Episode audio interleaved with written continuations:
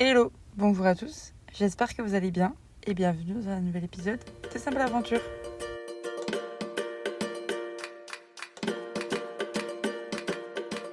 Alors, j'en ai parlé un petit peu en story, mais aujourd'hui j'avais envie de vous faire un épisode sur la van life parce que après quasiment trois mois sur les routes maintenant, ça va super vite. Euh, j'ai décidé de vous faire un petit épisode pour vous résumer moi mon expérience, répondre à vos questions, les avantages, les inconvénients selon moi, et vous faire mon petit retour d'expérience sur moi, la van life, comment je l'ai apprécié, enfin voilà, tout ça. Je voulais remercier tous ceux qui ont posé des petites questions sur Instagram, euh, sur le compte Simple Aventure. J'avais mis une petite story avec une boîte à questions, et vous avez été plutôt pas mal nombreux, donc euh, ça me fait trop plaisir. Si jamais toi tu ne me suis pas encore sur Instagram, je te conseille vivement d'y aller. Là-bas, j'essaie d'y partager un petit peu toutes mes péripéties, des petits backstage. Enfin bref, tout ce que je peux pas vous montrer dans le podcast, ça se trouve là-bas. Donc n'hésite pas à venir me suivre. simple aventure, tout simplement. Ceci étant dit, passons au vif du sujet.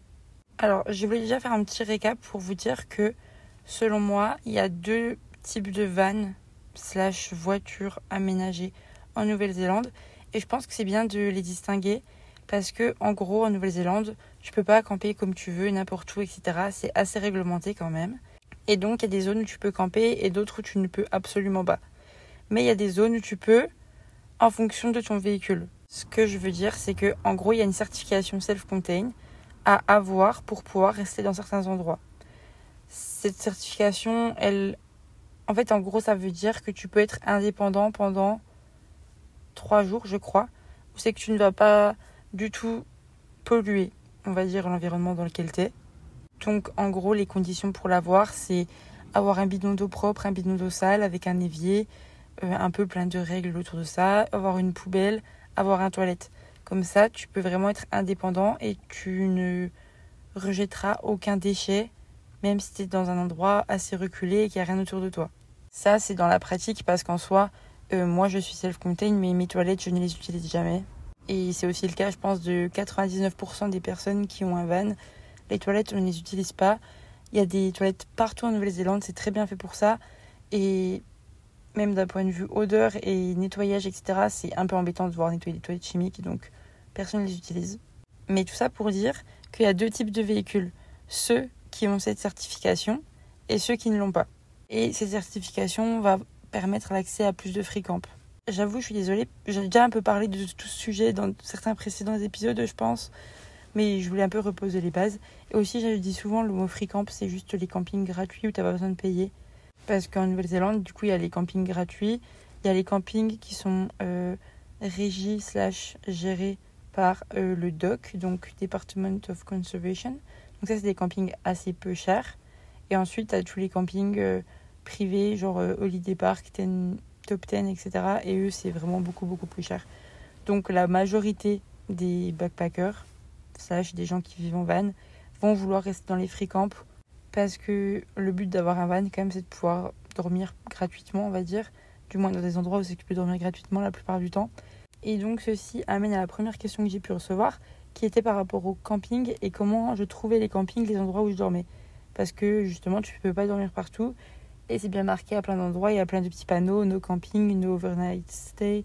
Enfin, vraiment, quand tu peux pas dormir, tu le vois très clairement. C'est assez facile à savoir. Et j'avoue ne jamais avoir osé dormir dans un endroit où je savais que ce n'était pas autorisé. Parce que je pense que c'est le meilleur moyen de se faire réveiller à 7h du mat par un rangers. Donc, on va dire l'équivalent d'un conseil municipal pour te mettre une amende. Franchement, ce serait pas fou. Mais donc, pour cela, il y a deux applications que moi j'utilise et qui sont très cool. Campermate, qui est gratuite, et Rankers, que j'ai payé. En tout, il y a même trois applications. Il y a aussi Wikicamp, mais moi j'avoue que j'ai payé une application, je voulais pas en payer une deuxième. Apparemment, elle est très bien aussi. Et l'avantage de Rankers que tu payes, du coup, c'est qu'il y a plus de camp dedans. Enfin, j'ai trouvé que tous les camps n'étaient pas forcément répertoriés sur Campermate et qu'il y en a certains qui étaient sur Rankers, par exemple. Mais après, c'est quand même hyper, hyper utile d'avoir euh, Campermate pour plein d'autres fonctionnalités, comme ce qui est de trouver des toilettes, des douches, des dump stations. Enfin, vraiment plein de trucs super utiles pour la van life. Mais moi, je trouve que ce qui est super agréable avec Rankers, c'est que tu peux vraiment trier les campings en fonction de leur type, donc les campings gratuits, les campings du doc, etc. etc. Donc franchement, c'est comme ça que je trouve, on va dire, 99% de mes. Et aussi, un autre truc que je voulais ajouter à cette partie, c'est que donc, la première partie de mon voyage, surtout dans l'île du Nord, je dormais que dans les free camps, donc que les campings gratuits, etc. Avec Claire ou même quand j'étais toute seule au début. Et ensuite, dans l'île du Sud, je me suis rendu compte qu'en fait, des free camps, il y en a beaucoup moins que dans l'île du Nord. Et qu'il y a par contre beaucoup de campings gérés par le DOC, donc Department of Conservation, comme je vous l'ai dit avant. Et ceux-ci sont payants, ça va entre 5, 10, 15, 20 dollars la nuit grand max, je crois. Mais il y a un bon plan, c'est d'acheter un Dog Campass. Je ne sais pas c'est quoi exactement le nom, mais en gros c'est un pass. Tu peux l'acheter au mois ou à l'année. Le plus rentable bien sûr c'est à l'année. Je crois que ça coûte 200 dollars à l'année. Ou au moins c'est 95 dollars. Moi j'ai pris que pour un mois parce que ben, j'arrivais quasiment à la fin de mon voyage. Donc un mois seulement mais je l'ai tellement rentabilisé en un mois. Donc on va dire que pour le rentabiliser, il faut faire au moins 10 nuits, parce que la moyenne c'est 10, alors qu'il y en a quand même beaucoup, c'est 15 quand même. Donc allez, va dire 10 nuits, tu l'as rentabilisé de sûr. Et j'ai à peu près compté, je crois qu'en un mois, j'ai dû l'utiliser au moins 16 nuits. Donc c'est énorme. Sachant que c'est le mois où quand même où j'ai été au festival, où j'ai été à Wanaka, donc il y a quasiment une semaine où je ne l'ai pas utilisé. Donc j'ai dormi quasiment que dans des campings du doc. Donc franchement, trop trop pratique. Et si tu viens en Nouvelle-Zélande et que tu restes un an, pour moi tu dois vraiment vraiment le prendre. C'est sûr que tu vas le rentabiliser. Et franchement, ça va t'offrir beaucoup plus de possibilités de où dormir. Surtout que la plupart du temps, c'est quand même des campings avec beaucoup beaucoup de place. Donc tu es sûr d'avoir une place. Bon bah, il y a sûrement aussi beaucoup de monde, plus ou moins en fonction de la période. Mais tu es quasiment toujours sûr de trouver une place. Et comme la plupart sont destinés aussi pour les véhicules qui ne sont pas self-contained. Et du coup, en fait, tu vas trouver plein de trucs là-bas. Des fois, il y a même des cuisines, mais souvent, il y a au moins genre évier, toilette, poubelle, je dirais. Pas dans tous, parce que vraiment, euh, dans les national parks, les trucs comme ça, il n'y a pas tout ça. Mais quand même, souvent, il y a beaucoup, beaucoup euh, de choses, du moins plus que dans juste un petit free camp euh, d'une ville. Donc, du coup, de mon point de vue, pour moi, l'île du Nord, ça peut se faire sans, même si je pense que ça nous aurait évité quelques galères avec Claire si on l'avait eu. Mais l'île du Sud, pour moi, c'est quasiment indispensable. Ça va vraiment te permettre d'économiser beaucoup d'argent. Parce que si à chaque fois tu dis Ah non, finalement, je vais pas le prendre, je vais pas utiliser tant que ça, mais tu fais 2-3 nuits par ici, 2-3 nuits par là, à la fin, ça va te coûter quand même pas mal. Alors que là, d'avoir le pass, ça t'offre quand même juste beaucoup plus d'options de où tu peux dormir la nuit. Et pour toi, ça va être gratuit parce que tu as payé une fois et après, tu plus à payer. Donc, tu as l'impression que c'est gratuit. Donc, voilà pour ce qui est des applications que j'utilise pour trouver mes camps et où je dors de manière générale, on va dire. Ça m'est arrivé deux, trois fois, pas tant que ça en vrai, de dormir dans la rue. Je sais que normalement on n'a pas le droit, mais je pars aussi du principe que je suis self-contained, donc en soi je ne rejette pas de déchets, entre gros guillemets, et que s'il n'y a pas marqué que je ne peux pas dormir, je peux dormir. Je sais que c'est pas, pas la bonne façon de raisonner, mais c'est un peu comme ça que je raisonne parfois. Quand on s'est retrouvé une fois avec Claire dans un endroit où il n'y avait pas du tout de free-camp où tous les free-camps étaient utilisés. Donc là, on a dit qu'on allait dans une rue. C'était notre dernière nuit ensemble à Wellington. Et ça m'est aussi arrivé quelques fois. Mais dans ces cas-là, c'est vraiment je reste dans ma voiture, je sors pas, je fais comme si j'existais pas et je pars tôt le matin. Je vais pas commencer à prendre mon petit déj tranquillou avec ma chaise de camping sur le trottoir quoi. C'est vraiment je me fais la plus discrète possible. Je passe juste la nuit. Souvent, je me viens manger ou je mangeais quelque part ailleurs, genre un spot sympa. Et ensuite, je partais dans une petite rue résidentielle où je savais qu'il allait pas avoir beaucoup de passages et que j'allais pas être réveillée. Par exemple, là ce soir, je suis dans un free camp, mais c'est juste à côté du. C'est pas un grand axe, mais je sais pas si vous entendez depuis tout à l'heure, il y a des voitures qui passent. J'espère que ça s'entend pas trop à l'audio. Mais euh, voilà. C'est tout ça pour vous dire que c'est m'est arrivé de faire quelque chose, enfin, pas quelque chose d'illégal, mais entre gros guillemets, un petit peu quand même. Ensuite, prochaine question, on m'a demandé par rapport à la douche. Et c'est vrai que bah, on voit bien la taille de mon van que Henri ne veut pas accueillir une vraie douche à l'intérieur. C'est pas un gros camping-car où c'est que tu pars une douche, une cuisine, etc. C'est quand même beaucoup plus euh, minimaliste comme endroit. Donc je n'ai pas de douche. J'ai par contre investi dans une douche solaire. Et franchement, c'est un game changer. Franchement, c'est trop bien. C'est euh, un couple que j'ai rencontré au tout début de mon voyage toute seule, enfin retour de voyage toute seule on va dire quand j'étais dans l'île du Sud, que j'ai rencontré qui m'ont dit que eux avaient acheté ça et que c'était trop cool pour la vaisselle ou pour plein d'autres choses. Et moi j'avoue que pour la vaisselle je n'utilise pas forcément parce que j'ai ma propre petite technique on va dire. Mais euh, la douche solaire c'est vraiment trop cool. C'est pas très, j'ai pas une très très grosse, c'est juste une 11 litres. Mais en fait elle est sur mon pare-brise tout le temps donc elle chauffe très rapidement et elle est avec une pompe. Donc en fait, j'ai pas besoin de la mettre en hauteur et il n'y a jamais assez de pression, machin, etc. Non, je suis avec la pompe et en vrai, c'est un super jet et c'est super chaud. Donc euh, franchement, j'adore, je suis fan. Genre là, j'ai l'ai utilisé tout à l'heure. Je suis allée me baigner dans l'océan, mais euh, ben, je me sentais pas propre. Enfin, ça reste de l'eau salée. Donc je me suis rassé un petit coup avec après. Parfait. C'est pas une vraie douche, je sais. Mais c'est quand même mieux que rien. Le seul inconvénient de la douche solaire, je dirais, c'est que ben, déjà les jours où il fait moche, ça ne va pas chauffer. Et ensuite, que faut l'utiliser dans des endroits avec une évacuation si tu veux utiliser du savon. Euh, sinon, tu te rinces juste. Enfin, j'aime pas, j'aime pas du tout euh, utiliser mon gel douche et savoir que ça va être dans la nature, euh, enfin à mes pieds. Je trouve ça vraiment nul. Donc, je ne le fais pas du tout. Mais sinon, faut trouver des savons biodégradables. Je pense qu'avec ça, ça irait mais j'avoue que je n'en ai pas. Donc, soit je me rince ou alors je me lave quand il y a des évacuations à côté. Et donc là, euh, j'ai aucun scrupule à utiliser mon gel douche parce que ça va aller dans les, égouts, quoi. Ensuite, les autres options chaudes possibles, ça va souvent être c'est souvent des options payantes. C'est rare d'avoir des douches chaudes gratuites. Donc, euh, dans les piscines, tu, tu peux demander juste pour avoir une douche. Dans des campings, parfois. Dans des hostels, je suis déjà allée aussi ou même des douches publiques où c'est que tu mets juste des pièces et ça va être genre, je sais pas, 2 dollars pour 5 minutes d'eau chaude ou des choses comme ça. Ensuite, si tu es courageux, il y a toujours l'option des douches de plage, des douches froides, même les douches publiques, si tu mets pas les pièces, elle va être froide l'eau. Donc les douches sont faciles à trouver, c'est plus trouver des douches chaudes, c'est un peu plus compliqué, et trouver des douches chaudes gratuites, là c'est impossible quasiment. J'ai dû en trouver une ou deux des douches de plage qui étaient genre tiédotes. Ça, ça fait plaisir. Mais sinon, ouais, c'est quasiment tout le temps, tout le temps payant. Et froid si tu veux l'avoir gratuit. Mais euh, du coup, moi, c'est drôle parce que quand j'étais à Auckland, je me.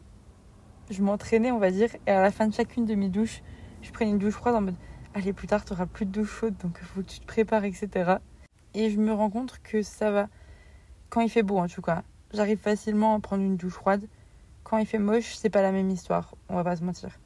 Après, genre là, dans l'île du Sud, il y a eu plein de journées où j'étais au milieu de nulle part.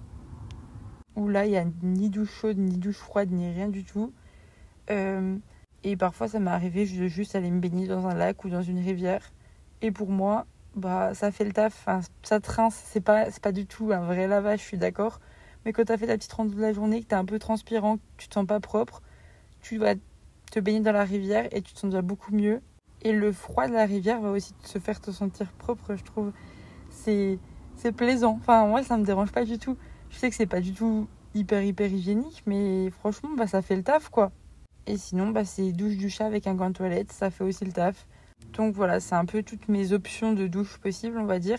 Moi, je sais que je prends une douche chaude par semaine pour me laver les cheveux, au, moins. Et après, ça m'arrive d'en prendre des fois une de plus ou, ou quoi. Mais j'essaye de pas trop payer de douche quand même, enfin, de faire le rat, quoi. Euh, ma dernière technique récemment, c'est d'aller dans des hostels et de demander. Et quand tu arrives avec ton plus grand sourire, des fois, euh, ils te l'offrent. C'est plutôt pas mal. Mais je trouve qu'en soi, ça n'a jamais été vraiment un problème. Dans le sens où tu peux toujours trouver une douche payante quasiment. À part si, bien sûr, tu es au fin fond de je ne sais où. Là, c'est plus compliqué. Mais il y a quand même toujours un moyen de, rester propre, quoi. Ensuite, on m'a aussi posé la question de savoir si je me sentais en sécurité toute seule dans un véhicule à dormir dedans tout le temps, etc.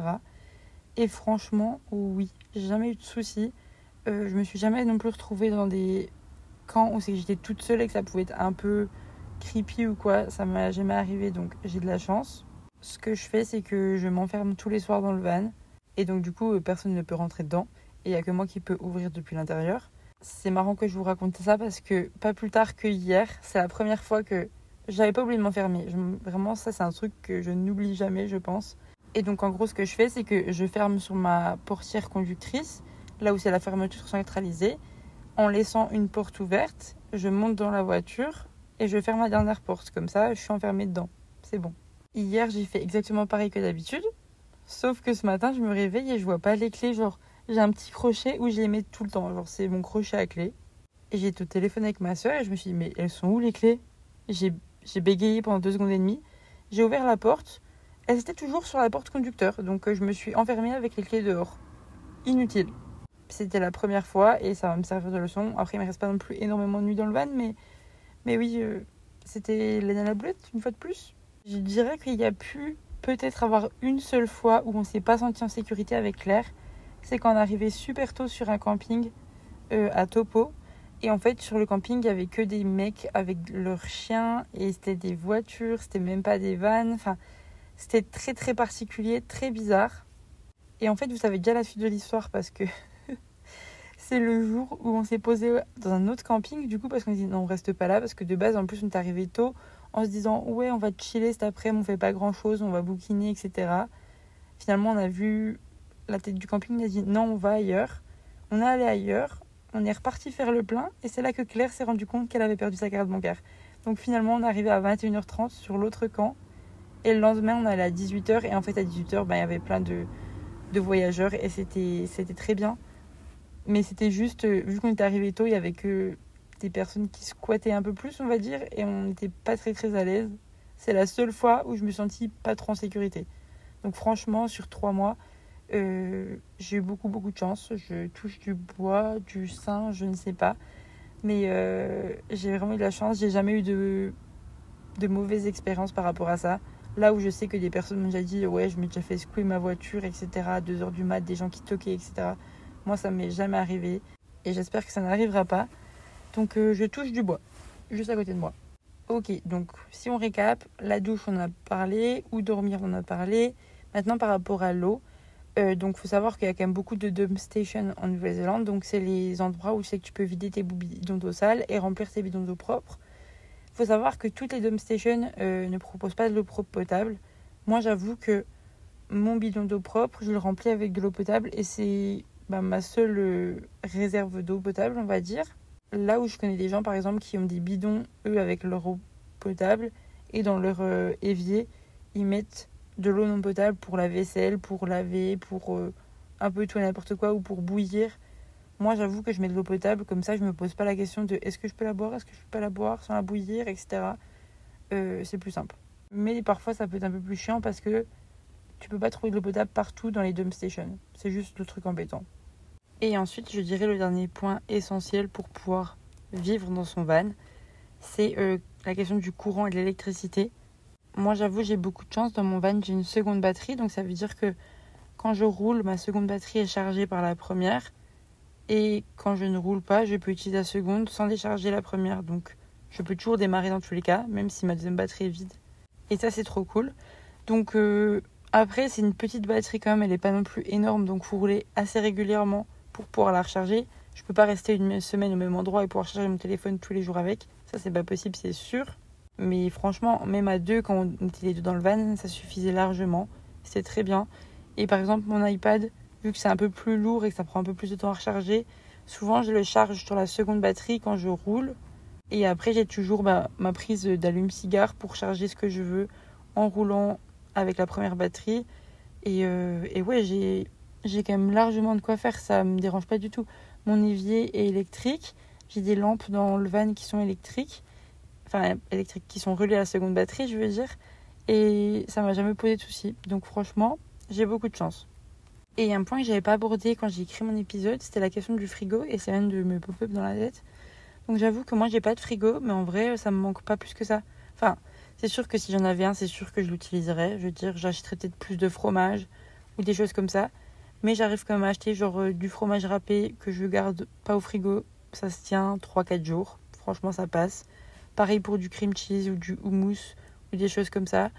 Mes fruits et légumes, je les garde pas au frigo et ils se portent très bien. Donc c'est sûr, j'achète peut-être moins grosse quantité que si j'avais un frigo.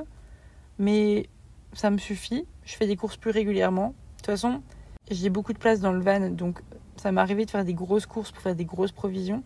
Mais de manière générale, je pense que tous les gens en van ont quand même un espace de stockage pour la nourriture qui est assez limité. Donc tu fais des courses dans tous les cas assez régulièrement, frigo ou non. Et j'avoue que j'achète très peu de viande ici. Donc euh, si j'achète de la viande, je vais la consommer le jour même et j'ai pas besoin de frigo. Et sinon, ben, je consomme pas de viande, donc ça va.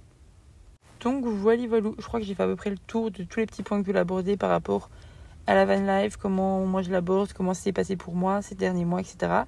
Et maintenant, deuxième partie où je vais vous parler un petit peu des avantages et des inconvénients, selon moi bien sûr, euh, de ce mode de vie et de ce mode de voyage. Alors on va commencer par les avantages.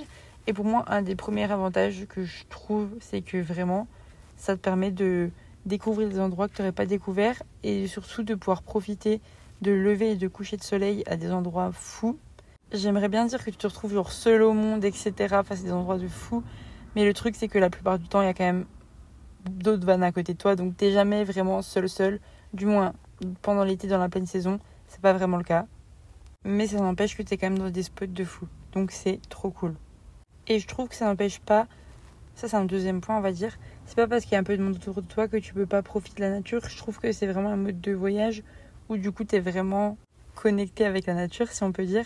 Et ça reste aussi un mode de voyage plutôt destiné aux zones rurales et de campagne et aux montagnes et enfin loin de la civilisation, on va dire. Enfin oui et non. Je sais pas comment expliquer, mais tu fais pas de la van life pour euh, rester en ville, je trouve. Donc souvent tu es dans la nature et c'est trop trop agréable. Ensuite, prochain petit point positif, je dirais que tu peux changer de plan hyper facilement parce qu'en fait tu as toute ta vie dans ton van donc si par exemple tu te dis ok finalement on va faire une rando, en mode ok bah juste je me change et je suis dispo, j'ai mes chaussures qui sont à même pas 50 cm, je peux changer de chaussures et je suis prête. Ou alors si tu décides d'aller te baigner ou quoi que ce soit, t'as juste à faire un aller-retour à ta voiture et t'as ton maillot de bain. Donc c'est hyper facile de changer de plan, de faire des trucs à la dernière minute parce que tout est sur place, tout est dispo. S'il est 14h et que tu te rends compte que t'as faim, et bah tu t'arrêtes dans un petit spot sympa et tu manges ton petit lunch avec une vue sympatoche. Ensuite, prochain point positif, qui n'est vraiment pas du tout négligeable, je trouve, c'est que ça reste un mode de vie très peu cher. Alors certes, tu roules et moi par exemple mon van consomme quand même un petit peu, je suis à peu près autour des 10 litres décents. Donc c'est sûr ça consomme, mais à côté de ça, ben je paye pas d'électricité, je paye pas de loyer, je paye une assurance mais qu'une seule pour le van et mes principales dépenses, c'est donc ma nourriture et mon essence, et c'est tout quasiment. Alors oui, c'est sûr, euh, si tu veux te faire plaisir, aller dans des restos, etc., oui, mais tu peux vivre de façon très très très peu chère. Sachant que tes nuits te coûtent rien, ou alors si tu veux dormir dans des campings un peu plus fancy, etc., oui, ça va te coûter des sous, mais tu peux dormir gratuitement, ou avec le pass du doc comme je t'ai parlé avant, gratuitement aussi, ou à des tarif assez peu cher. Donc franchement, c'est un mode de voyage qui revient très peu cher.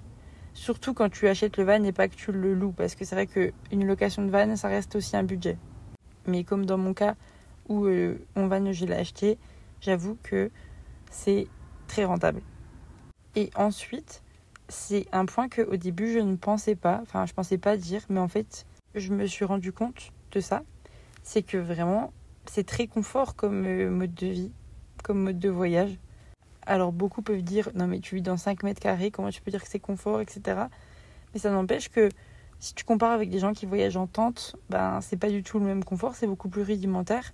Ou alors si tu compares avec des gens qui voyagent en hostel par exemple, ben là tu as ton propre petit cocon, tu es tout seul, t'as pas enfin tu peux faire le bruit que tu veux, tu peux enregistrer ton podcast à minuit, ça ne dérangera personne et t'as pas à faire ta vie en fonction enfin pas ta vie mais t'as pas de soucier des autres, à quelle heure ils vont se réveiller, comme ça pourrait être le cas en hostel et être réveillé à plusieurs heures de la nuit. Franchement, euh, j'ai passé il y a deux nuits, j'étais dans un refuge où j'ai dormi. En vrai, c'était un refuge, donc c'était encore un cas particulier. Mais c'était un grand dortoir et en fait, c'était un dortoir de 14, mais c'est pas t'as ton lit. C'est genre une immense banquette entre gros guillemets avec sept matelas et tu dors à côté d'autres gens. Donc c'était assez spécial. Je veux dire, je dormais à côté d'un mec que je n'ai même pas vu la tête, je sais même pas à quoi il ressemble parce qu'il s'est couché avant moi, il s'est levé après moi et j'ai pas vu à quoi il ressemblait. Et l'autre à côté de moi, bah ça reste je lui dis bonjour mais c'est tout quoi. Donc là au moins dans un van, t'es très confort, t'as ton propre petit espace et c'est très agréable. Après, je me considère aussi comme très chanceuse, j'ai un vrai matelas où je dors trop bien dessus. J'ai pas du tout froid dans le van. Euh, j'ai ma cuisine à l'intérieur, donc même s'il pleut, je peux cuisiner dedans. J'ai vraiment beaucoup de chance. Je me considère très chanceuse. Donc je crois que c'est à peu près tous les avantages que j'ai listés. Après, en vrai, il y en a d'autres. C'est juste que j'ai pas fait tous les détails. Je veux dire, je me suis grave améliorée par exemple en mécanique aussi. Parce que mine de rien, de vouloir acheter un van, fallait que je m'y connaisse un minimum. Euh, c'est pas grand chose. En vrai, j'avais déjà un petit peu des bases, mais savoir euh, vérifier ton niveau d'huile, ton niveau de refroidissement, liquide de refroidissement. Enfin, je le savais déjà, mais juste là, tu es en pratique. Enfin, moi, je suis toute seule, donc j'ai pas d'autre choix que de le faire moi-même. J'ai fait aussi un petit peu de bricolage quand même dans le van. Donc ça, euh, je pense que c'est des trucs que je savais que je pouvais faire, mais je l'avais jamais vraiment mis en pratique. Donc c'est toujours cool. Voilà. Maintenant, si on passe aux aspects négatifs, parce qu'il y en a quand même un petit peu, je dirais que le premier, c'est autour de l'hygiène quand même. Parce que même si je l'ai dit avant, tu peux trouver facilement comment te doucher, etc. C'est quand même pas aussi simple que quand tu as ta maison et que tu as ta salle de bain avec ton eau chaude dans ta douche. C'est un peu plus compliqué. Pareil pour se nettoyer le visage. Ben, je me lave beaucoup moins le visage que ce que je pouvais le faire avant. Donc j'ai un petit peu plus de boutons. C'est pas grave, en vrai je m'en fiche, mais c'est des petits détails. Et je pense que c'est aussi important de souligner, pas de montrer que les trop belles vues, que les trop beaux endroits, les levées de soleil que tu fais, à côté de ton van, tout ça. Il y a aussi un petit peu de points négatifs, donc je pense que c'est important de le souligner. En deuxième, je dirais que tu vis dans la nature, c'est trop cool, mais aussi parfois, ben, faut s'adapter aux conditions météorologiques. La Nouvelle-Zélande, c'est pas réputé pour être un pays où il fait toujours, toujours, toujours beau. Donc, il y a des journées où c'est que c'est très nuageux. Mais nuageux, c'est pas grave, tu peux quand même faire plein de trucs. C'est plus les journées où il fait que pleuvoir. Donc là, t'es es un peu coincé tu peux toujours trouver des activités intérieures, faire des musées, dessiner, aller dans des cafés. Tu peux toujours trouver à t'occuper. Je veux dire, mon iPad, dessus, je dois avoir deux séries téléchargées que je n'ai même pas encore commencé parce que en ce moment il fait beau. Donc déjà, je ne regarde, je suis pas tout, tout dans mon van. Et même euh, le soir, je lis mon livre, donc je ne suis pas sur mon iPad non plus. Ensuite, ben, j'ai mon livre, j'ai de quoi écrire aussi. Donc j'ai quand même des activités à faire les journées où il fait pas beau. Ça, c'est pas le souci. Mais c'est plus si par exemple ils annoncent 3-4 jours d'affilée de mauvais temps. Là, t'es vraiment en mode euh, on souffle fort et tu sais pas trop quoi faire. Surtout en fonction de où t'es. Je veux dire, tu peux toujours bouger dans un endroit où il fait beau. Genre, moi, c'est souvent ce que, ce que j'ai pu faire du coup. Mais ça peut être hyper frustrant parce qu'il y a des choses que tu veux voir que finalement tu dois repousser à plus tard, etc. etc. Après, de manière générale, ça c'est pareil pour tout quoi. Tu peux aussi très bien voyager en auberge de jeunesse, si le temps est moche dehors, tu vas rester dans ton auberge de jeunesse, juste tu auras un peu plus de confort, mais tu ne pourras quand même pas faire les activités que tu avais prévues. Mais donc je le redis encore une fois, je suis quand même très chanceuse d'avoir une cuisine intérieure qui me permet vraiment de, s'il fait moche et que j'ai pas envie de bouger, que j'ai envie de rester au même endroit, bah je peux quand même faire tout depuis l'intérieur et sans sortir de mon van. Peut-être que je devrais ouvrir une fenêtre si je fais à manger, mais j'ai quand même relativement assez de confort et là-dessus je suis très reconnaissante. Et ensuite, je dirais que le dernier inconvénient, surtout quand tu es tout seul, parce que du coup, moi, il n'y a que moi qui ai la charge mentale de tout ça, c'est plutôt savoir où tu vas dormir le soir, savoir où vider les bidons d'eau sale, remplir les bidons d'eau propre, savoir où tu peux avoir ton essence le moins cher. Un petit peu tous ces petits trucs-là qui sont dans un petit coin de ta tête, mais il faut quand même y penser régulièrement. Pareil pour ce qui est du coup de créer mon itinéraire, c'est tout moi qui gère. Après, c'est quand même vraiment une autre partie, c'est pas du tout par rapport à la van life. Mais euh, ouais, c'est une petite charge mentale quand même. Et je pense qu'il faut pas, faut pas l'oublier non plus. Donc voilà, c'est un petit peu tout pour mes points négatifs. Peut-être que je pourrais en rajouter en disant que oui, comme j'ai dit avant, 5 mètres carrés, ça peut ne pas être énorme. Ça peut être. Mais je me sens pas les trois pour autant. C'est vrai que c'est pas non plus énorme. Et j'arrive quand même à perdre des choses dans mon van. Donc finalement, c'était déjà trop. Mais selon moi, oui, c'est les trois principales choses. C'est vraiment la charge mentale par rapport à tout ce qui est, ben, du coup, comme j'ai dit, gaz, eau, etc. Ensuite, les douches et l'hygiène de manière générale. Et dernièrement, la météo. Mais du coup, si je devais conclure cet épisode sur la van life, parce que je l'ai pas dit au début de l'épisode, mais euh, je suis arrivée à Christchurch et, et, je suis en train de vendre mon van. Ça y est, c'est la fin de mon aventure avec Henri. Donc euh, j'espère lui trouver un nouveau propriétaire très rapidement. Là, je viens d'arriver. J'ai juste eu une visite, mais les gens étaient déjà intéressés par un autre van. Donc si tu es intéressé par un van et que tu arrives en Nouvelle-Zélande très très très prochainement, n'hésite pas à m'envoyer un message.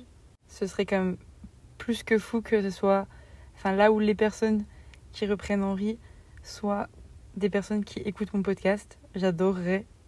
Mais bref, tout ça pour vous faire une petite conclusion, c'est que je suis arrivée en Nouvelle-Zélande il y a 7 mois et demi maintenant. Et après mon stage, j'avais pas du tout prévu acheter un van. De base, c'était pas du tout la façon dont je voulais voyager. Et en fait, euh, je regrette absolument pas mon choix d'avoir fait ça.